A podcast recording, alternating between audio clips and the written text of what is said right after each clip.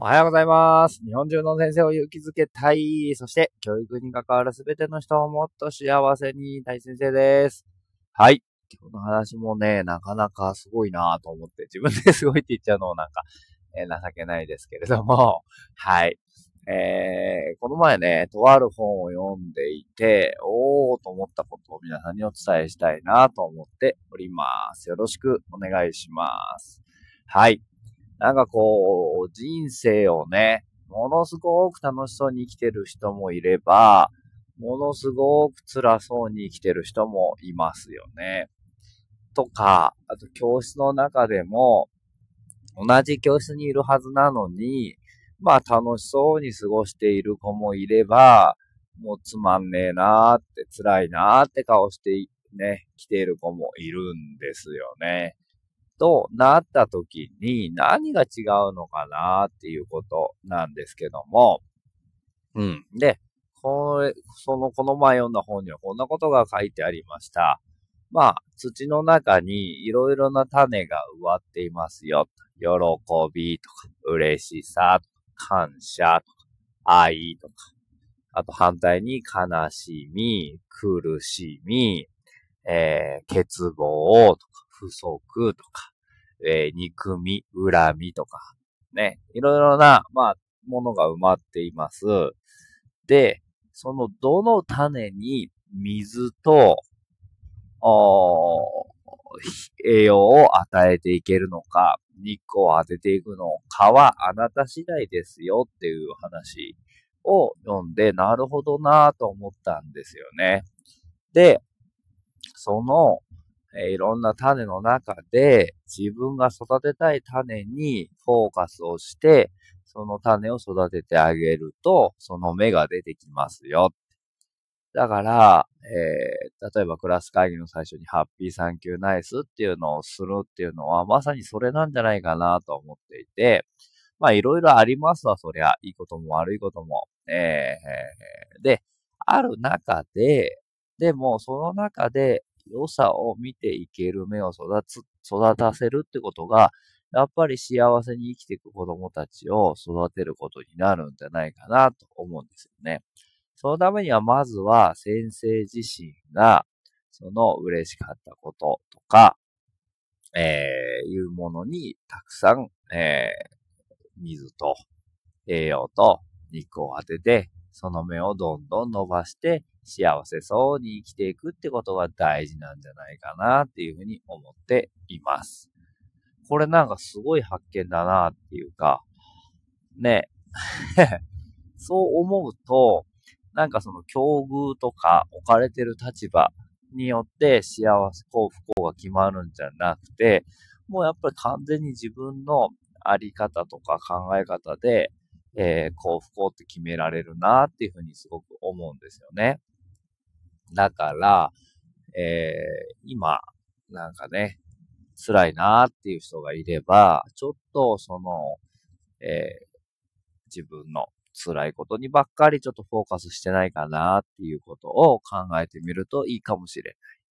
幸せだなっていう人は、幸せなことに自分がこう、フォーカスして、えー、生きていけてるんだなって思っているかもしれない。で、僕このね、半年半年、2月ぐらいからものすごく、さらにぐっとこう、なんていうのかな、中身が濃く幸せな日々を送っているんですけども、で、この2ヶ月、1ヶ月ぐらいかな、毎日、えー、シーサーの会っていうのをやっていて、どういうことかっていうと、毎日3つの感謝を見つけて、Facebook の秘密のグループに、今日こんなことあったんですよっていうのをつぶやくっていうだけのことなんですけど、これもまさにその感謝ありがとうっていうものにフォーカスして、その芽を育てよう。種に水と太陽と栄養を与えようっていうものだと思うんですよね。なので、皆さんもまあ、どういうふうにやってもいいんですけども、自分の中の嬉しかったこと、えー、ありがとうって思うこと、そして幸せだなと思うことを寝る前とかに、あ、今日こんなことあったよなと思いながら寝ていけると、本当に幸せな時間が作れるんじゃないかな。結果、幸せな人生を歩んでいけるんじゃないかな。これだっていうことを見つけたので、皆さんにお伝えしたくて、お話をさせていただきました。もちろん、別に辛いことを吐き出しちゃダメだとか、えー、嫌だなっていうことを言わないでっていうことではないと思うんですよ。もちろん吐き出しても全然いいし、うん。もしね、えー、そういうの聞いてくれる友達がいるなら、そういうのも出していいんですけど、でも、いろんなことがある中でどの面を見ていくかとか、どこにフォーカスしていくかっていうことが考えていけるといいんじゃないかな。そうすると、まあ、本当に気がついたら、えー、幸せの花が咲き、感謝の実がなり、みたいなことになっていくんじゃないかなっていうことに気がつきました。はい。これはものすごいことだなていう またすごいって言ってますね。でもものすごい発見だなと思うので、ぜひ実践してみてほしいな。ノートとかに書いてもいいかもしれない。もしくは手帳に、うん、あの、見つけたことを書いてもいいかもしれない。で、教室の中でやるんであれば、そのありがとうって思うことを3つ、3つじゃなくてもね、帰りの会で毎日話そうって決めて、今日は〇〇くんがこんなことをしてくれてたよ、先生とっても助かったよって話をしたりとか、〇〇ちゃんは友達のためにこうやって動けてたね、みたいな話をしてあげたりとか、っていう風にしていくと、どんどんどんどん、まあ、プラスの行動が増えたりとか、うん、先生自身が感謝の言葉を口にすると、子供たちからも感謝の言葉が出てきたりするのかなと思うので、帰りの会で、えー、感謝行っていう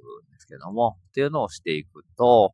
えー、きっと、1、えー、3月の終わりにはいいクラスが出来上がっていくんじゃないかなっていうふうに思っていますので、ぜひ、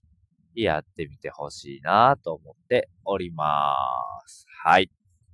ということで今日は、えー、どの種に水をあげ、育たせ、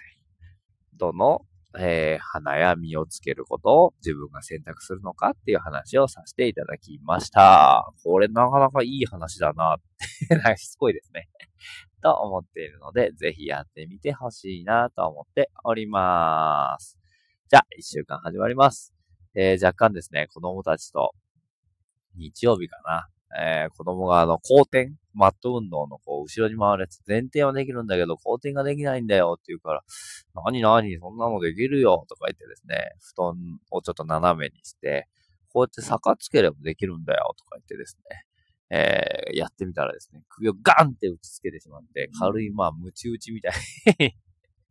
なってしまってですね、今首が回らない状態。結構辛いですね、首が痛いのはね。っていう感じですけれども、まあ、とは言いながらも、まあ、無実でもしょうがないので、はい。えー、年を取ったということで、えー、ちょっと大事に、ピップエリキ板を張りながら、今週頑張っていきたいなと思って おります。はい。えー、じゃあまたよろしくお願いします。See you next time. Bye bye.